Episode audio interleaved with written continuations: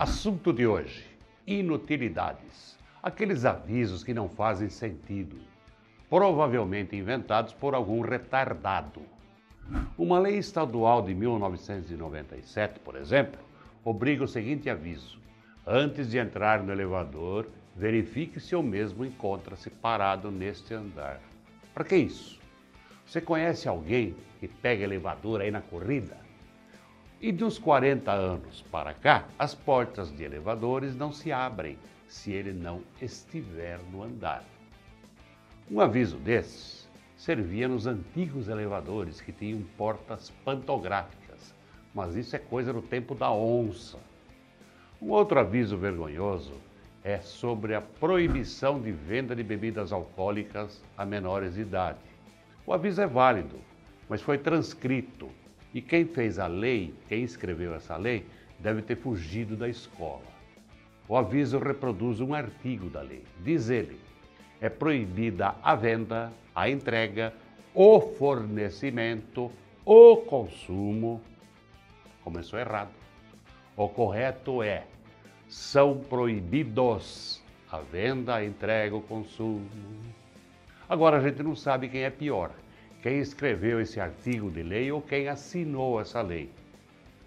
Um aviso ameaçador é aquele que tem estacionamento de lojas, supermercados, shoppings.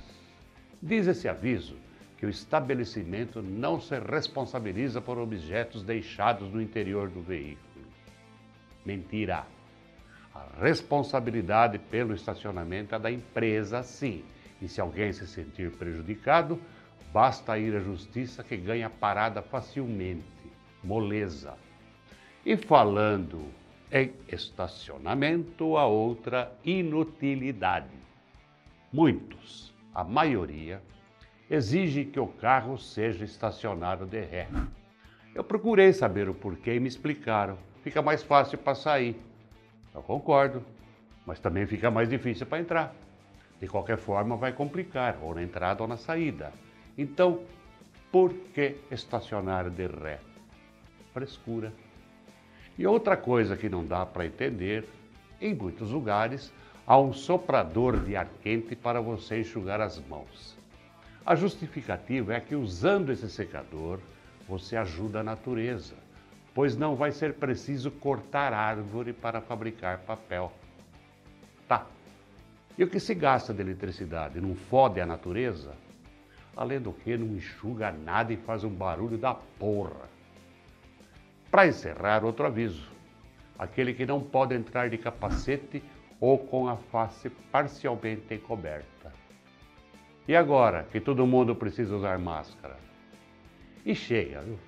Nem vamos falar de outras placas como extintor em cima do extintor. Não, animal, isso é uma geladeira, não é um extintor bebedouro de água, aquele que todo mundo põe a boca lá e.